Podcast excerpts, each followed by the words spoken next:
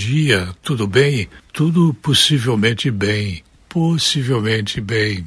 As manchetes que aparecem hoje na imprensa maldita no Brasil, mas que têm se aproximado um pouco mais da verdade e tem sido menos contundente contra o presidente da República, que foi eleito pelas urnas eletrônicas, sobre as quais recai uma indignada servidão de dificuldades e de dúvidas, está dizendo que o imposto sobre as multinacionais pode render quase 6 bilhões de dólares ao ano ao Brasil. O acordo do G7, que é o G7 caboclo, aqui dentro do país, em torno da tributação de grandes empresas, o que inclui aquelas chamadas Big Techs, ampliaria a arrecadação.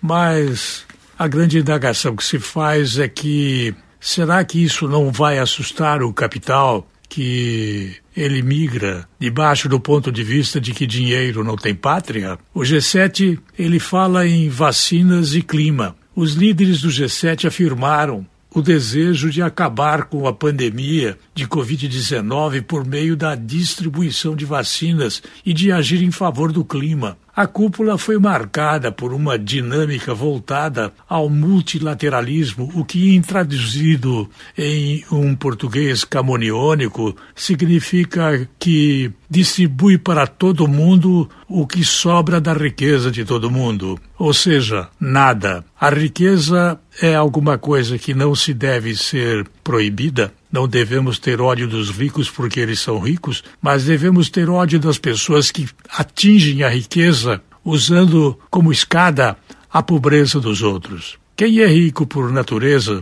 e não foi ladrão de terras, não foi ladrão de Petrobras, não foi ladrão do dinheiro público, não foi sonegador, não foi dono de caixa dois, não foi político maldoso, sem vergonha, sacripanta, vagabundo, nada contra o rico, absolutamente nada. Se você for contra os ricos, você vai aumentar a quantidade de pobres. E se você não ajudar os pobres, você vai diminuir a quantidade de ricos. Essa é a questão. Esse imposto sobre as multinacionais pode render uma quantidade grande de dinheiro, sim, mas ninguém está fazendo a avaliação de quanto é que nós vamos perder dos investidores que vêm de fora com a simples afirmação de que dinheiro não tem pátria. Eu volto logo mais.